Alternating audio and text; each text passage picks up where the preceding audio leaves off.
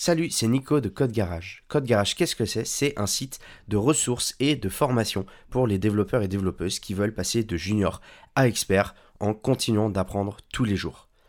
Aujourd'hui, dans ce nouvel épisode du podcast, on va parler du hachage. Grossièrement, le hachage, ça consiste à faire passer une donnée d'une taille arbitraire dans une fonction qui va la transformer en une donnée d'une taille définie. Ça peut être pour des mots de passe par exemple. La taille de sortie est souvent plus grande l'entrée. Contrairement au chiffrement, une fonction de hachage, elle est destructive, ou on parle aussi de unilatérale, parce qu'on perd de la donnée d'origine. Il est impossible de revenir en arrière après une fonction de hachage. Si on simplifie le concept et qu'on prend une fonction de hachage théorique la plus simple possible, on va dire que notre fonction prend une chaîne de caractères en entrée et retourne sa taille. Donc ça donnerait f de x égale la taille de la chaîne X. Ce qui nous donne par exemple bonjour, ça devient 7. Euh, la chaîne password devient 8 et chien devient 5. Alors pourquoi est-ce qu'on utilise un hash Eh bien d'abord par exemple pour les mots de passe. On voit bien que dans l'exemple précédent, une fois que le mot de passe est passé dans la fonction, il n'est plus récupérable. Donc si on le stocke dans une base de données, il est, on va dire, protégé puisque à partir du chiffre 7, c'est impossible de récupérer le mot bonjour. Donc pour l'authentification, il suffira de hacher en direct le mot de passe fourni par l'utilisateur et de comparer au hash stocké dans la base de données. Parce que la fonction de hachage, sa première caractéristique, c'est de toujours retourner le même hash pour la même donnée en entrée. Mais on s'en sert aussi pour simplifier et représenter des données. Un hash, c'est donc une représentation simplifiée d'une donnée. Et il existe évidemment beaucoup d'algorithmes de hachage différents. Mais la bonne pratique, c'est que deux hashes issus de deux données quasi similaires à quelques bits près soient entre eux très différents. Donc par exemple, encore un exemple théorique, le hash du mot hello serait égal à A, B, C, D, E, F.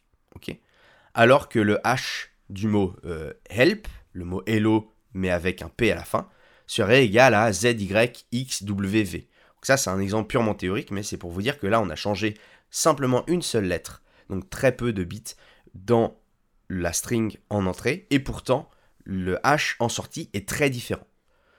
Donc ça veut dire que la comparaison entre les hashes, plutôt que les données d'origine, est plus optimisée. Parce qu'au lieu, au lieu de devoir vérifier chaque lettre petit à petit et voir que c'est la dernière lettre qui est différente, et eh ben en fait les premiers bits du hash sont déjà différents.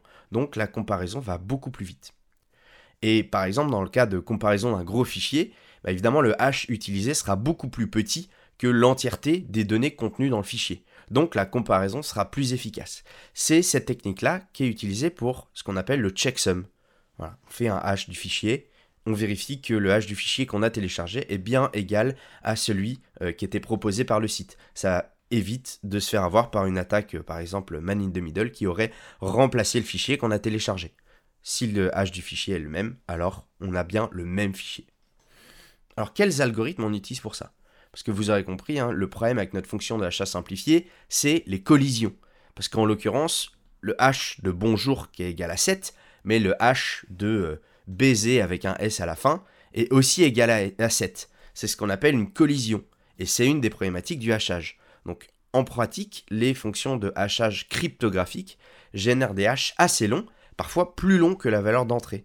Par exemple, le hash du mot bonjour avec l'algorithme SHA-256, c'est égal à 2C, B4, B14, 31, B8, 4E, C15, etc., etc., pendant encore pas mal euh, de longueur alors que le H du mot baiser avec un S toujours, c'est égal à 7, 3, B, E, E, D, 7, 4, 25, B, D, etc., etc. Donc la complexité d'un algorithme de hachage, ça réside dans son ratio entre le temps d'exécution et le nombre de collisions possibles. Par exemple, la famille d'algorithmes SHA, SHA, est plus rapide à s'exécuter, mais son nombre de collisions possibles est plus élevé que d'autres algorithmes comme Bcrypt par exemple.